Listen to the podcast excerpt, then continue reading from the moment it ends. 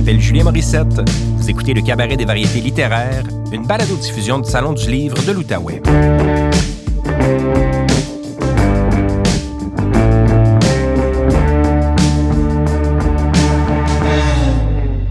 Dans cet épisode, le poète, essayiste et éditeur Rodney Saint-Éloi nous lit des extraits de son roman Quand il fait triste, Bertha chante, un récit qui retrace la vie de sa mère, tout en racontant sa propre histoire et celle d'Haïti.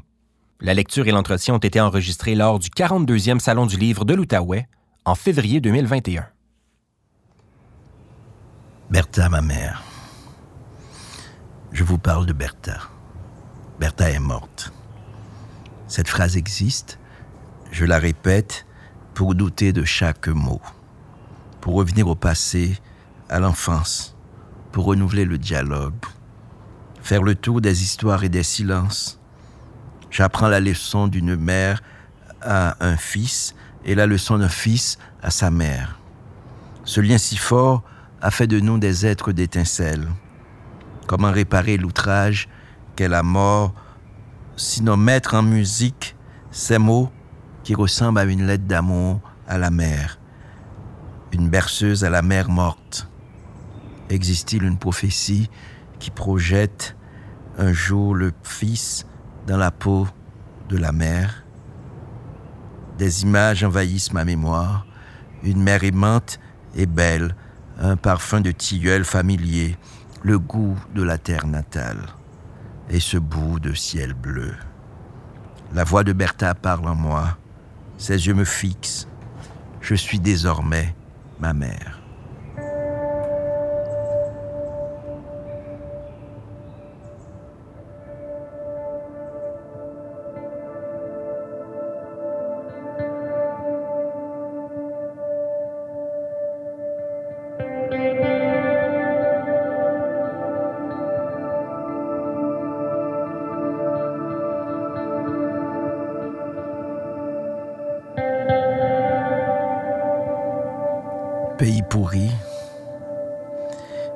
Là. L'horizon n'est plus pareil. Le soleil non plus. Vers quelle épaule m'engloutir? Quelle totalité revendiquer? Quelle filiation convoquer? Je suis ce qui me précède. Je perds avec ta mort cette conscience-là. Ni tragédie, ni légende, je deviens le chef d'orchestre de ma vie, un adulte qui a vu passer son passé de l'autre côté de la frontière, avec des souvenirs qui trottent, des absences qui remplissent les blancs et des jours à venir.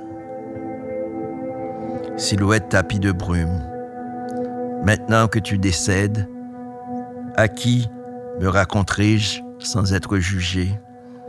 À qui dirai-je les malentendus, les amours, les tourments qui à la fois me déroute et m'anime. Je ferai alors semblant d'être ce héros, appelé parfois guerrier, mon doux guerrier. Ce nègre qui, tous les matins, commande au soleil de tourner en sa direction pour qu'il ne crève pas sur les chemins de l'exil. Ce nègre qui passe son temps à pourchasser la malchance. Ce nègre qui repousse les nuits comme on repousse les mouches sur la nourriture, pour sommer le jour, pour faire accoucher l'histoire. Il faut revenir à l'histoire, puisque la première histoire a été un cauchemar, un étissé de détresse, une rivière de larmes et de sang. La première histoire est humiliation et réclusion. Ils disent résilience, mais la vérité est que personne n'est résilient. Ce mot convient parfaitement à l'acier détrempé, mais ce n'est pas un mot pour les êtres humains. Il faut effacer ce mot de tous les dictionnaires. Personne ne sait la somme de nos horreurs et de nos folies. Personne ne sait jusqu'où on peut écraser l'âme d'une personne rien que pour affirmer sa puissance. Des siècles d'avertissement, qui pense à la fatigue de la personne qui est debout, qui a peur de glisser, de tomber de l'autre côté du fleuve de l'histoire. Cette fatigue longtemps déposée dans la peau et dans la tête inocule la peur et blesse durablement. Cette histoire qui tire n'importe qui du lot et qui te propulse en pays étranger et qui fait de lui ce nègre que l'on exhibe à la télé et dans les journées pour dire Vois-tu, vois-tu, comme nous sommes généreux, vois-tu, voici un nègre bien, un nègre bon, qui réussit comme on dit, un nègre pas comme les autres, correct, mignon, accommodant, qui intègre nos valeurs et nos coutumes et qui participe à la construction de la communauté. Nos amis, vois-tu, sont de toutes les couleurs et de toutes les confessions. Mais pour vivre ici, il faut respecter nos lois et principes. Il faut prier nos dieux et adorer nos diables. Faut pas menacer notre tranquillité. Nous sommes un peuple tranquille qui dit oui, qui dit non. On évite les débats qui fâchent. J'entre dans la peau de cet homme qui vit seul, séparé de lui-même. Le corps est toujours adoubé par un autre corps, esclave d'un maître invisible.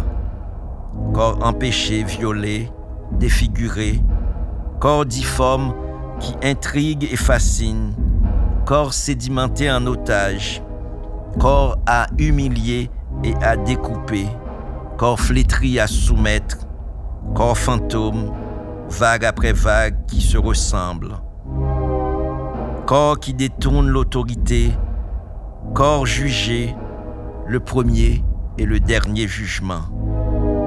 Et puis l'autre, sans corps et sans tête, qui écrit l'histoire d'une main officielle. L'autre qui règne dicte le code à adopter, l'attention acceptable pour un corps noir, jaune, rouge ou mauve. L'autre qui délimite la frontière, la morale et l'histoire. L'autre qui fait voix, foi et loi. L'autre qui se charge de prescrire au corps la meilleure façon d'être corps et d'exister. Puis, les douaniers s'occupent de tout le reste. Ils savent tellement renforcer la culpabilité d'exister. Ils savent si bien faire remonter toutes les anciennes peurs. Tu es morte, et voici que je retourne à mes fantômes. Je pense à la nature du malheur. J'aime le mot glisser depuis que je passe mon temps à te parler. Je glisserai comme toi, tomber, oui, glisser comme tu glisses, impassible. Personne ne sait ça. La vérité est que nous sommes chacun enfouis dans nos douleurs. Nous glissons d'un âge à l'autre, d'un territoire à un autre, d'une mémoire à une autre. Je suis en ce moment cet adulte qui ne cesse de revenir à l'enfance. Je m'enferme dans ma tête pour que tu ne disparaisses pas. Je nous vois dans l'humidité de cette chambre, sans décor, sans fenêtre, sans musique. Nous nous parlons comme pour inventer un avenir, pour refuser notre présent. Au pays pourri, l'espoir arrive comme ça, par à-coups, à force de broyer la parole, à force d'injonctions au vent, au tonnerre ou aux pleines lunes. Car il a fallu contraindre l'espoir à dire son nom. Je me confie ainsi à toi. Tu es la seule à qui je peux parler sans ouvrir la bouche. J'ai droit avec toi à ma part de complainte et d'errement. J'ai même droit aux erreurs. Une mère ne juge pas son fils. Elle se contente de l'aimer je peux être ce fainéant, ce jeune homme qui pleure, couché dans ton lit, près de ton cœur chaud. Ce jeune homme de 25 ans qui cherche seul les chemins qui mènent aux mots vifs. Tu m'écoutes sans m'écouter, tu sèches mes larmes avec tes doigts. Je parle plutôt à moi-même pour faire le point, pour ne pas faillir, pour résister. Je fais le tour de mes ombres, de mes gâchis. Tu es ma voix, ma conscience, ma bouche et la mesure du monde. Je déballe mon baluchon d'histoire. Tu apparais lumière. Tu te dissipes ombrage. Je te dis mes démons. Je te parle ainsi, avec rage et passion, et tu m'écoutes jusqu'au petit matin. Les hommes du pays se battent contre le vent. Ils accrochent leur face à tous les miroirs. Marxistes, léninistes, maoïstes, ils détestent leur nez trop large, leurs pieds cambrés et leurs yeux qui louchent. Ils ont honte de leur peau trop noire. Leur négritude les tourmente. Ils rêvent de Cag, la mulâtresse de la haute ville, tous les soirs. Victimes d'un malheur originel, puisqu'ils sont noirs. Ils le font payer à la terreur des nuits noires, à la nature, à la pensée, à la nation. La dictature des laidrons, la dictature des crapauds. Leur désir est d'éteindre toutes les lumières de la République. Il me faudra écrire ce manifeste sur l'extrême petitesse des hommes du pays pourri. Frères humains qui semez la terreur avec vos langues, vous qui rendez obscures les ombres, vous qui déféquez sur le toit des consciences, vous qui pourfendez tout ce qui n'est pas vous. Vous n'avez pas droit de cuisage sur la petite blanche coopérante, jeune, belle, intelligente, fraîchement débarquée, qui se promène dans les rues de la ville sans demander la permission à personne. Vous n'y comprenez rien. Vous jurez sur votre âme et conscience que se déchaîneront les mers et les orages de la malveillance, car tout vrai nègre mérite une blanche. Vous la condamnerez pour insubordination au petit peuple. Elle dit non, et parce qu'elle dit non, elle aura tort de refuser les nègres qui au premier regard jettent leur dévolu d'amour sur elle. Vous aurez de besoin de blanches parfaites pour vous venger du mépris des mulâtresses.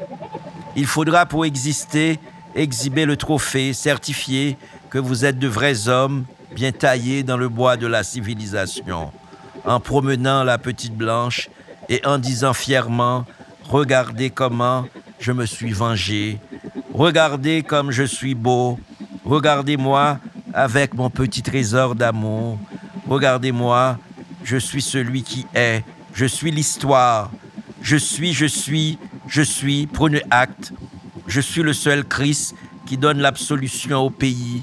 Je cracherai sur les tombes des incrédules, et ceux qui ne m'aiment pas entendront longtemps parler de moi. Tu ne m'écoutes pas, non, tu ne m'écoutes pas, je le sais bien, chère Bertha. C'est pas intéressant ce radotage. C'est pas pour toi ces mots qui sentent le ressentiment et la détestation. Tu n'aimes pas quand la haine allume la haine et recommence la haine. Jamais tu n'écoutes quand ça manque de hauteur. Tu éponges mon front avec une compresse d'eau froide. Tu dis, ne t'en fais pas, ton combat n'est pas là où tu mets le pied. Bourrique chargé, pas campé. L'âne surchargé ne peut rester sans rien faire. Cette guerre n'est pas à toi, cette guerre n'est pas ta guerre. Tu es trop beau pour ces vilains. Bois ton verre de jus de grenadine. Cela adoucit le cœur. Ta mère est là. Je serai ton ancre, ta mère est ton bateau. Tu seras mon amiral. Prends mon fils, ton consommé. Un bain chaud te fera du bien.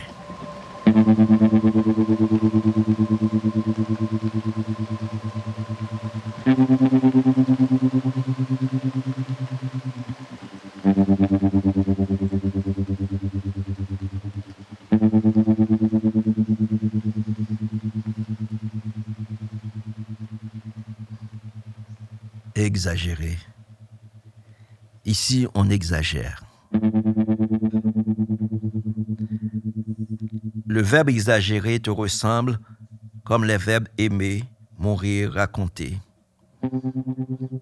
La maison est le refuge des fourmis folles, des plantes sauvages.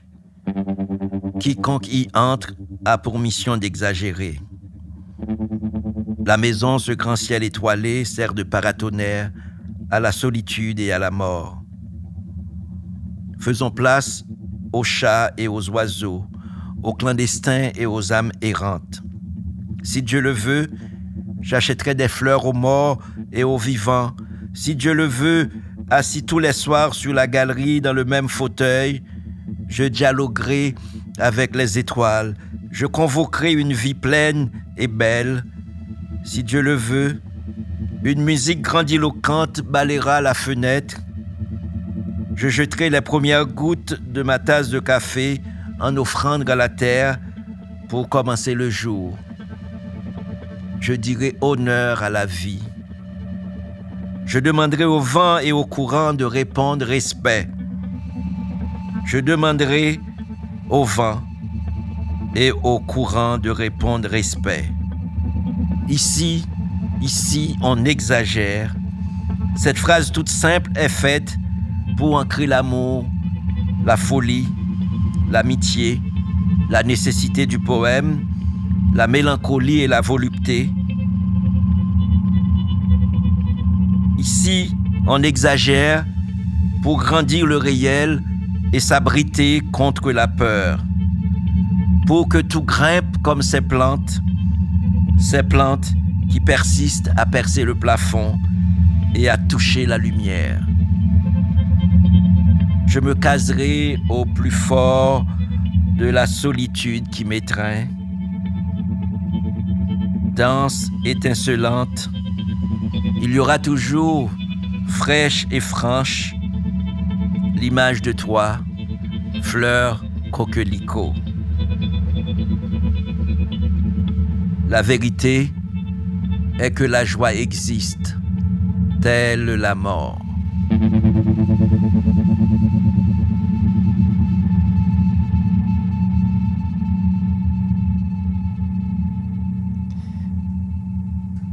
Te connaît d'abord, René, comme un, comme un poète surtout, je dirais, poète et éditeur. On pourrait y revenir, mais je me demandais comment la forme du roman ou du récit était venue euh, dans ta démarche d'écriture pour en écrire euh, Quand il fait triste, Bertha chante. Ah, mais je ne sais pas, j'écris parce que je ne sais pas, parce que j'ai peur des gens qui, qui, savent, qui, sont, qui savent comment faire, comment écrire. J'écris parce que ça m'est venu, euh, c'est l'image que j'ai de Bertha et puis qui, qui, qui, me commande. Je pense que c'est Bertha qui parle en moi. Et, je suis un être très libre. Je ne peux pas savoir si j'écris un poème ou si j'écris un roman ou si j'écris un récit. En fait, je laisse à l'éditrice, à l'éditeur, le saut du, du, du, genre. En fait, je suis en dehors de toutes les injonctions. Mm-hmm. Je pense que mettre un, dire que c'est un essai, c'est une injonction. Et moi, j'aime beaucoup tout ce qui est et tout ce qui, tout ce qui crée des vases communicants, tout ce qui crée de la fluidité. Donc, j'ai peur d'être euh, d'être classé, d'être noir, d'être blanc, d'être un fils, d'être une mère, mmh. d'être. Est-ce que vous voyez? Donc, je voyage. Je suis constamment en train de marcher, en train de migrer, donc me fixer dans un lieu. Je suis toujours en exil. Je suis un être d'exil. Comme je cherche la lumière, donc je marche. Mais tu parles de liberté. Je trouve ça très, très beau et euh, c'est quelque chose de grand. Est-ce que, en tant qu'écrivain, tu as toujours senti cette liberté-là d'aller où, bon te semble? Ben, je, je pense que c'est comme ça que je définis la vie. Je définis la vie en tant qu'être euh, libre. Je définis l'humanité comme un chemin de liberté.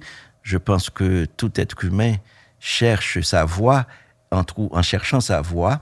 Et peut-être qu'on ne trouvera pas, c'est qu'on cherche le chemin qui mène vers sa liberté. Je pense que c'est un, c'est un destin, c'est même un destin de ne pas obéir aux injonctions, de, parce que le langage, c'est une complexité, c'est dans la complexité qu'on peut trouver la liberté. Personne ne peut définir ce qu'est la liberté, ce qu'est la liberté de Dali Giroux est la liberté de Dali Giroux. Moi, je dois chercher ma propre liberté en mêlant ma voix à d'autres voix on a fait référence euh, évidemment à la mort de, Bertha et je, me demandais si on doit attendre cette mort avant de raconter la vie de Bertha. Est-ce que ça laisse je sais pas, une plus grande distance, encore une fois, une plus grande liberté? Est-ce qu'il y a un deuil à faire avant de coucher ça sur papier? Et ça m'a, libéré, si tu veux savoir. Ça m'a libéré dans le sens où j'avais besoin, en fait, pas d'objectiver, mais j'avais besoin de ce dialogue-là, parce qu'un fils ne parle pas à une mère dans ma culture. Un fils se contente d'admirer sa mère. En fait, le poids de l'image est trop fort. Donc, assis face au cercueil de Bertha, en fait, c'est là que je comprends aussi ce que c'est que la mort. Donc, il y a toutes les théories sur la mort, toute la philosophie présocratique qui nous dit vivre, c'est apprendre à mourir. Et quand je vois que je suis le fils qui est en face d'un cercueil et au fond du cercueil, il y a en fait Bertha, et c'est-à-dire il y a moi aussi. Donc la mort est devenue possible. La mort n'est plus une théorie ni un mot. La mort, c'est quelque chose de vivant. Et c'est comme si pour faire, pour détourner la mort de son chemin, et je pose des questions à la mort. Et c'est la mort qui permet ce dialogue avec Bertha, et c'est la mort qui m'a libéré, qui fait que je ne suis plus le fils, mais je deviens un adulte. Mm-hmm. C'est comme si Bertha m'a donné la permission de parler cette parole qui était pratiquement impossible. Parler, parce que je pense que parler, c'est parler à égalité. Il n'y a pas d'esclave ni de maître. Donc, il n'y a pas de Bertha n'est pas, il n'y a pas de maître invisible qui serait Bertha. Et Bertha est devenue en fait le chemin qui m'amène vers ma propre parole, vers la complexité de mon propre langage. En parlant de Bertha, ce serait quoi le, le plus grand leg de Bertha c'est quoi la plus grande chose qu'elle t'a euh, transmise? Euh, Bertha est une femme pauvre. Et quand les gens sont pauvres, les pauvres donnent beaucoup plus que les riches parce que ce sont les gens qui n'ont pas qui donnent. Et ce que Bertha et les autres femmes qui m'ont aidé à grandir m'ont donné, c'est le verbe donner. C'est-à-dire, je disais souvent que donner, c'est pas donner ce qu'on a. Si j'ai une cinquantaine de chemises, je donne. En fait, je me débarrasse. Donc, je, je, je, je me débarrasse de ce que je ne veux pas. C'est pas ce que veut dire donner. C'est que ma grand-mère m'a donné l'alphabet Ma grand-mère, celle qui m'a appris à lire, elle ne savait pas lire. Donc, il y avait des livres dans la maison, il y avait plein de choses, etc. Et j'ai l'impression que ces femmes ont, compris ce que c'était donner. Ces femmes qui m'ont donné l'éducation, la langue française, des livres, l'imaginaire du monde aussi. Cette manière de faire usage du monde comme si le monde nous appartenait. Donc, ça, on ne donne pas ça aux pauvres. On apprend la peur aux pauvres. Et ces femmes m'ont appris que le monde m'appartient. Ces femmes m'ont appris la folie, l'amour, imaginer le monde, donc c'est-à-dire la mégalomanie. Donc le rêve, ces femmes m'ont donné le rêve. Et je pense que ces femmes m'ont donné le verbe donner. Et c'est essentiel de pouvoir donner, c'est-à-dire de pouvoir recevoir aussi. Donc le donner et le recevoir. Donc je suis dans une grande civilisation, la civilisation du donner et du recevoir. Et cette femme ne savait même pas ce que c'était la civilisation. Personne ne leur a dit. Et je pense que c'est, je suis très très chanceux d'avoir eu ces femmes. Tu parles du, don, des dons euh, par rapport à l'alphabet, par rapport à la littérature, les bibliothèques, les livres de, euh, de ta grand-mère. Tu étais quel type de, de lecteur, euh, jeune, enfant ou adolescent? Mais j'étais, en fait, j'étais pas un lecteur j'étais plutôt un vorace. Parce que quand on n'a pas de livre, on ne lit pas, on dévore. Et je me rappelle que sur le chemin de l'école, je lisais Cahiers d'un retour au pays natal, je ne lisais pas, mais je, je récitais. Je disais au bout du petit matin, cette ville plate est allée, cette foule si criade, si étonnamment passée à côté de son cri, le seul qu'on eût voulu l'entendre crier. Je jouais avec les mots parce que je pensais pertinemment que la seule chance que j'avais dans la vie, c'était les mots, c'était les livres. Le seul chemin par lequel je devais passer pour être un être humain, c'est-à-dire pour être quelqu'un qui rêve, pour être quelqu'un qui est dans le don, c'était les livres. Donc je savais cette vérité-là. Et comme il n'y avait pas de bibliothèque comme telle, je n'étais pas dans la bibliothèque du père ou bien dans la bibliothèque de la mère, ça n'existait pas pour moi. Donc quand on a trouvé un livre, eh ben, on l'incorporait. Le livre était devenu notre corps. Et mes amis et moi, c'est comme ça qu'on jouait. je disais une phrase, et puis l'autre disait l'autre phrase, et puis on continuait. Donc les livres étaient, faisaient partie de notre corps. C'est comme ça que prennent vie les éditeurs, j'ai l'impression. C'est une belle histoire. Euh. Oui, mais les êtres humains devaient prendre vie comme ça, prendre racine par les mots. Je pense que c'est ça. Je suis bien d'accord avec ça. En terminant, euh, Rodney, euh, le personnage de Bertha, avec qui on passe beaucoup de temps dans ce livre, c'est quelqu'un de, Elle est forte, elle est lumineuse. Qu'est-ce qu'on veut que les, lectrices et lecteurs retiennent de, cette femme qui est Bertha?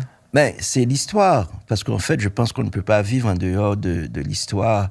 C'est d'autres histoires que la nôtre. Nous sommes dans, une histoire, dans une histoire ici de confort, de, de bonheur.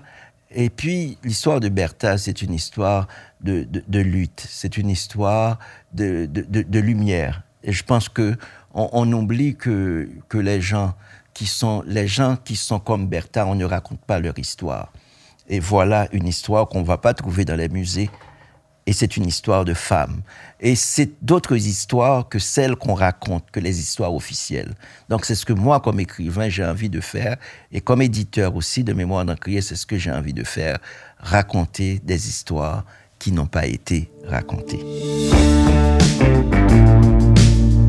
Vous pouvez écouter d'autres épisodes du Cabaret des variétés littéraires sur le site web du Salon du livre de l'Outaouais, sur transistor.media ou toute autre application de balado-diffusion. Je m'appelle Julien Morissette. Bonne lecture.